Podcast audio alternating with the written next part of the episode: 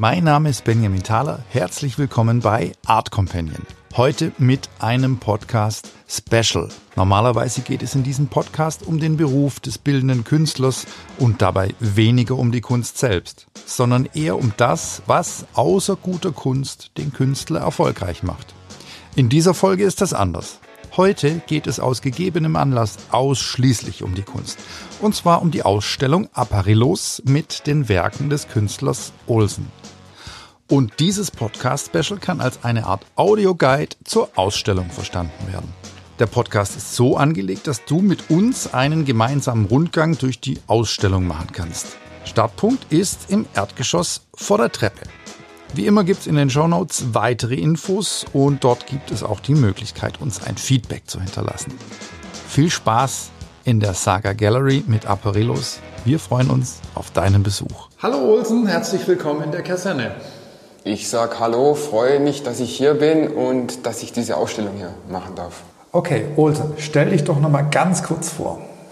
Also ich bin geboren in Villingen ähm, 1975. Ähm, ich bin im Bereich der Medienkunst unterwegs. Äh, eben was mich hauptsächlich beschäftigt, sind äh, Themen wie Technologie. Ich sage immer Technologie als Antennen der Imagination. Ähm, und das sind dann in Bereiche wie die Robotik oder Raumfahrt, finde ich da total spannend. Und vor allem natürlich auch die Schnittstelle Mensch-Maschine, wie sie immer so schön genannt wird. Ich ähm, benutze viel Alltagsgegenstände, wie man auch hier in der Ausstellung sehen wird, sind viel gefundene Objekte, die ich dann modifiziere und die Dinge so umbaue, dass die quasi so am, am Rande der funktionalen und rationalen Logik angesiedelt sind. Super. Wir stehen quasi im Foyer der Kaserne und wir blicken auf die Unterseite einer Treppe. Was sehen wir? Dort sehen wir einen besessenen Drehstuhl, ähm, der dreht ein Video äh, dieses Drehstuhls, der oben auch nochmal in echt auftauchen würde. Okay. Also dann sehen wir den nachher auch nochmal in echt. Der dreht sich jetzt hier natürlich in einem Loop, im Kreis. Ähm, mehr dazu vielleicht dann später, wenn man ihn wirklich im Raum aufsieht. Gut. Das ist quasi ein kurzer Vorgeschmack. Der lockt den Ausstellungsbesucher die Treppen hoch. Für die Vernissage, beziehungsweise später dann, werden wir den Konferenzraum so nicht nutzen können. Das heißt, ähm, dann wird man den nur so auf dem Video in Aktion sehen. Okay. Diesen Stuhl. Okay, mehr dazu später. Aber hier unten im unteren Flur haben wir noch eine Installation von dir. Wir laufen mal dahin. Genau. Bei dieser Installation heißt, äh, handelt es sich eben eigentlich um eine neue Arbeit, die ich extra für diese Ausstellung gemacht habe. Ähm, die Arbeit hat den Titel Rollkoffer von Venedig. Ähm, und da kommen eigentlich zwei Sachen mit rein. Zum einen die Idee, die ich schon immer hatte, mal was mit Rollkoffern zu machen oder so eine Rollkofferarmada. Und dann zum anderen halt auch, dass ich dieses Jahr nicht auf der Biennale war und dass die Rollkoffer in Venedig ähm, verboten sind. Deswegen kann man diese Arbeit quasi als so ein bisschen als ein Reenactment dieses verbotenen Rollkoffer in Venedig sehen. Okay. Was es damit auf sich hat, werden wir jetzt vielleicht gleich hören. Also wir laufen voran.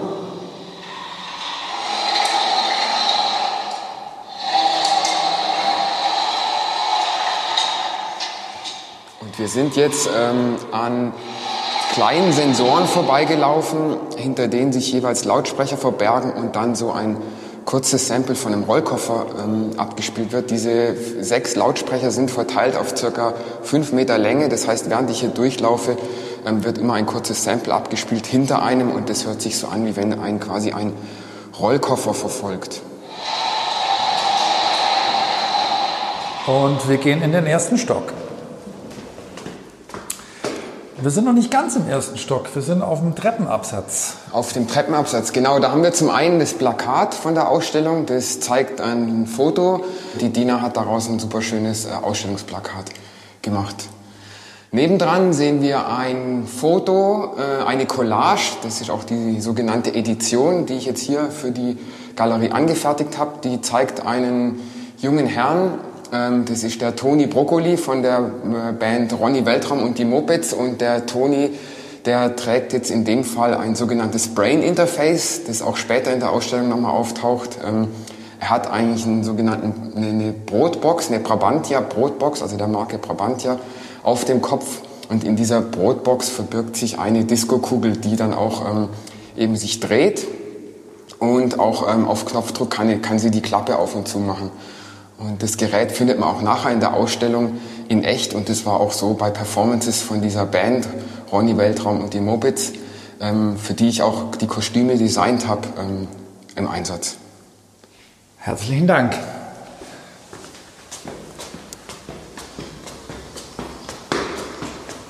Okay, wie man hört, wir stehen jetzt vor Uruka Kalyandrum. Zwei Sätze dazu bitte. Äh, Uruka Kalyandrum, das Wort setzt sich zusammen aus, einem, aus der Uruka, das ist das Wort für eine äh, Raupe und Kalyandrum ist das Wort für eine sogenannte Hochsteckfrisur, wie sie die Marge Simpson hat. Und wir sehen hier eine äh, technologisch modifizierte Roboterhaarbürste, die morgens aufwacht und sich Richtung Sonnenaufgang bewegt. Sobald sie die Position Richtung Sonnenaufgang gefunden hat, geht sie in Kontemplativmodus, schaut sich den Sonnenaufgang an und dann kann man sie auch benutzen wie eine reguläre Haarbürste, legt sie am Abend wieder hin oder legt sie dann hin und dann kann man sie, ähm, dann am Morgen wacht sie wieder auf und macht wieder ihre Morgengymnastik. Okay, ein Schritt weiter, nach rechts, dort hängt ein Rechen an der Wand. Ein Gartenrechen, ja genau. Also das ist eigentlich, ähm, diese Arbeit nennt sich Zentralcomputer im Rechenzentrum. Und hier wird also gerechnet. Ähm, die Arbeit, die ähm, deutet auch darauf hin, wie, dass viele oder wie viele auch meiner Titel, dass ich gerne mit Sprache spiele. Und eben im Fall dieser Arbeit habe ich gedacht, ich hänge mich jetzt noch mal ein bisschen aus dem Fenster raus. Mal gucken, wie das auch bei den Besuchern ankommt, solche Sprachspiele. Und natürlich auch, haben wir unten auch ein IT-Business zum Beispiel im Haus. Und irgendwann muss ja dieses Zentrum von allem sein. Und das ist halt eben hier jetzt nun mal das Zentrum. Hier sind wir im Konferenzraum angekommen. Hier ist zu sehen eben dieser besagte Stuhl von unten, von dem Video, von der Videoarbeit, der, der auf den Titel hört Düsen nach Jägerart. Und um den Stuhl herum sieht man eben Bilder von dem Stuhl. Der Stuhl wird am der Vernissage selber in Aktion sein. Ähm, Danach wird man dann nur noch die Bilder an der Wand hier sehen. Darf man sich da draufsetzen? Nein, nicht besitzen, bitte, steht drauf. Alles klar. Ich habe natürlich auch so ein bisschen eine Referenz zu dem Stuhl. Das ist ja quasi der Drehstuhl. Der wird ja auch in, zum Beispiel in Roman Signers Arbeit, bin ich mal drüber gestolpert, der hat zum Beispiel den Drehstuhl in den Bach gestellt und hat den dann quasi mit dem Bachstrom ähm, ähm, ziehen lassen oder drehen lassen. Dann habe ich eine Dame, die Beate Engel, habe ich, bin ich auch über eine Arbeit von ihr gestolpert, die sich auch mit dem Drehstuhl beschäftigt hat. Die habe ich natürlich sofort anschreiben müssen, weil ich das spannend fand, dass ich da jetzt gerade im Moment drüber stolper. Und sie hat mir dann auch zurückgeschrieben, ähm, dass der Drehstuhl halt das Karussell der arbeitenden Bevölkerung ist. Fand ich irgendwie ein ganz witziges Zitat, äh, das ich jetzt an der Stelle auch gern wiedergeben möchte. Gut, dann laufen wir mal wieder Richtung Treppenhaus, aber dann in den linken Gang. Und dann sehen wir hier gleich links, wenn man reinkommt, recht unauffällig. Sieht aus, wir vergessen einen, einen was sehen wir? Ein Katzenfütterungsapparat, Apparillo auch. Ähm, der ist eben ähm, von, für die Schrödinger Katze. Und das Interessante ist auch, also zum einen, die Schrödinger Katze ist ja schon mal was Interessantes in der Wissenschaft. Ähm, aber auch was dieser Apparat noch drauf hat, der hat eine Signatur, dass der über die Jahrtausendwende gekommen ist. Und das war ja auch ganz spannend, dieses 2YK-Problem. Da wurden ja auch Bücher darüber geschrieben, wie wir quasi den Jahrtausendwechsel mit den Computern mitmachen können. Nur drei Schritte weiter und wir sehen die Nischen. In den Nischen haben wir jetzt verschiedene Apparillos, eben was auch umgangssprachlich für ungewöhnliche Gegenstände, Ding, Gerät oder Apparat äh, gebraucht wird. Also dieser Begriff Deswegen habe ich mir auch diesen Titel oder haben wir den Titel für die Ausstellung gewählt. Also bei diesem Apparat handelt es sich um einen Ghetto Blaster aus dem Jahre 2500. Das ist ein Originalrequisit aus dem ersten Schweizer Science-Fiction-Film, bei dem ich damals mitgeholfen habe, die Ausstattung zu machen. Ich war quasi der Bordelektroniker des Raumschiffes Cassandra und dieser Ghetto Blaster, ähm, der war damals an Bord dieses Raumschiffes. Der Titel der Arbeit ist eigentlich, ich kann beim besten Willen keine Honigpumpe erkennen. Die Honigpumpe kennt man natürlich über Beuys, beziehungsweise ich kenne das auch von dem Kommissar Hewler und Mama Bär. Das ist ein Pärchen, die machen sehr viel experimentelle Musik, geben das auch als Platte raus und haben zum Beispiel einen Plattentitel. Ähm, auf anderen Planeten erwies sich die Honigpumpe als völlig ungeeignet, zu gar nichts und zu überhaupt nichts nachweislich. Und ich fand das eigentlich ganz spannend, weil das halt auch in diesem Ding so drinsteckt, was macht man mit dem Ding auf einem anderen Planeten? was macht man mit einer Honigpumpe überhaupt? Gute genau. Frage. Okay. Da steckt natürlich bei der Honigpumpe steckt auch ein bisschen die Kybernetik drin. Der Gedanke, ich kann überhaupt quasi menschliche Prozesse auch in einem Regelkreis abbilden.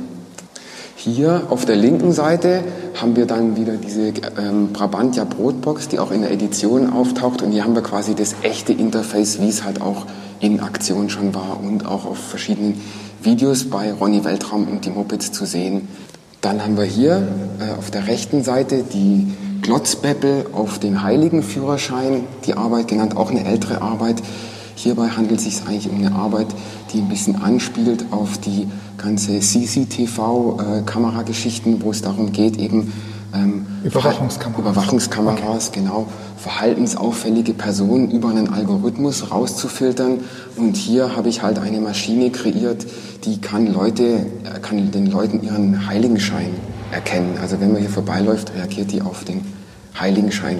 Braucht allerdings ein Software-Update. Das ist schon ein älteres Projekt. Okay. Und früher hat man da Toasts drin gebacken? Das ist eigentlich ein Sandwichmaker, genau, ein umgebauter Sandwichmaker. Wahnsinn. Und die Augen können sich bewegen? Die können sich bewegen, genau. Da sieht man hinten die zwei Servomotoren, die bewegen sich synchron mit dem Menschenauge quasi. Äh, wenn, wenn, einer, wenn der einen Heiligenschein hat? Wenn der einen Heiligenschein hat, dann erfasst er den, zeichnet den auf und liefert die Daten dann sofort an den Zentralcomputer im Rechenzentrum, der dann auch die Daten natürlich äh, dementsprechend berechnet. Wir gehen weiter den Gang runter und kommen an bei Pythagoras im Bermuda-Dreieck. Pythagoras im Bermuda-Dreieck, auch dieses ein Gerät, das bereits vorher schon im Einsatz war. Das war damals bei einer Performance äh, in London im Einsatz. Ähm, da haben wir den Moving Forest äh, nachgestellt von ähm, Shakespeare. Und dieses Gerät hat eigentlich dazu gedient, Leute, die sich im städtischen Raum von London bewegt haben, zu in einem Ausstellungsraum darzustellen, wo die sind. Es handelt sich hier um zwei Mikrofone, die in einem unglaublichen Kabelgewirr untergebracht sind. Darauf befindet sich ein Radiosender, ein Mikrofonverstärker und ein kleines Robotikgelenk. Und was sich und um dieses Gerät drumherum war ein, äh, ein ganzes Ensemble von Radiogeräten und dieser Roboterarm hat sich quasi in die Richtung, wo Leute aus dem städtischen Raum sich per Mobiltelefon detektiert haben, also an dem Server dort mhm. prozessiert wurden, sagen wir jetzt mal im Nordosten. Dann hat sich dieses Gerät Richtung Nordosten gedreht, hat das Mikrofon in Richtung dem Radio dort ausrichten, hat dadurch ein Feedbackgeräusch erzeugt. Wie wenn sich jemand in diesem Wald, der da so versinnbildlicht wurde, bewegt hätte. Eine Nische weiter. Hier finden wir jetzt ähm, Verkabelungen. Die eine Arbeit, ähm, das, die nennt sich falsch verbundene Entwürfe für Fossilien von Fließkommazahlen. Und das ist eigentlich, das ist eine sehr alte Leiterplatine. Beide Arbeiten habe ich gefunden. Das sind in dem Sinne Found Objects. Ähm, die obere ist quasi eine Hommage an die Fließkommazahl, die ja lange in der Computertechnik auch eine schwierige Sache war, die in einem Computer abzubilden. Was ist eine Fließkommazahl? Eine Fließkommazahl ist quasi, was mehrere Kommastellen hat. Eine Zahl, die mehrere Kommastellen hat. Um Himmels Willen, okay. Ähm, und bei der unteren Arbeit, äh, die nennt sich Höhere Wesen befehlen, äh, das ist natürlich auch eine Hommage an den Sigmar Polke. Und wir sehen Kabel. Wir sehen hier Kabel, die hat wohl ein Lehrling, der Strobel Andrew, im ersten Lehrjahr hier fein säuberlich abisoliert und auch fein schön angeordnet. Und ich finde das eine unglaublich gelungene Arbeit, die der Strobel Andrew äh, da gemacht hat. Also der hätte von mir die Bestnote bekommen. Wusste der, dass er Künstler ist? Äh, ich vermute nein, ich habe das im Abfall gefunden. Wie so viele meiner Arbeiten. Danke. Nächste Station. Wir sind jetzt in der Cafeteria. Die Akustik ändert sich ein klein wenig und wir stehen vor einer Wand mit. Mit was?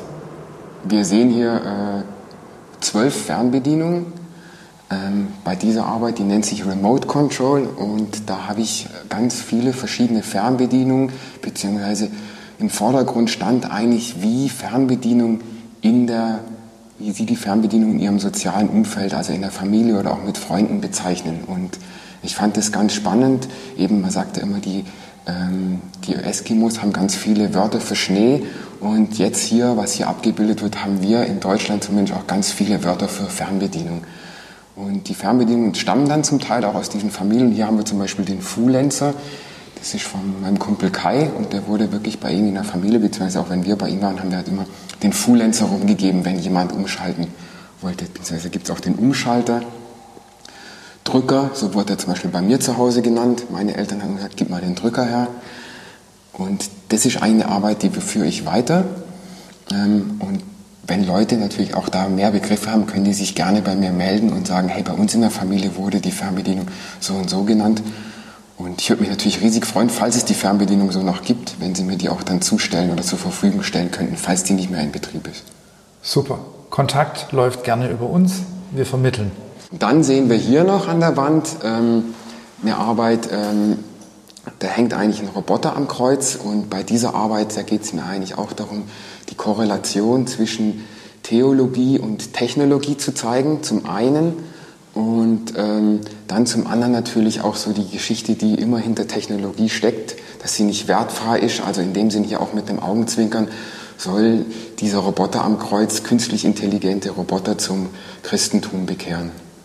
Okay, und was meinst du jetzt mit Korrelation zwischen Theologie und Technologie? Also, dass da halt auch so ein bisschen Technikgläubigkeit drin steckt.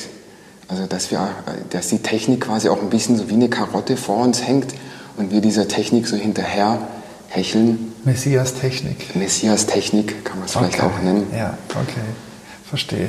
Eine andere Komponente dieser Arbeit ähm, ist natürlich auch, dass so Technologie nie wertfrei, wie ich schon erwähnt habe, sein kann und deswegen halt zum Beispiel ist jetzt auch erwiesenermaßen, dass Programmierer oder dass Algorithmen, die gewisse Programmierer gemacht haben, also zum Beispiel äh, weiße Programmierer auch zu ähm, äh, Rassismus tendieren und zum Beispiel halt in dem Sinn auch nicht wertfrei auftreten können.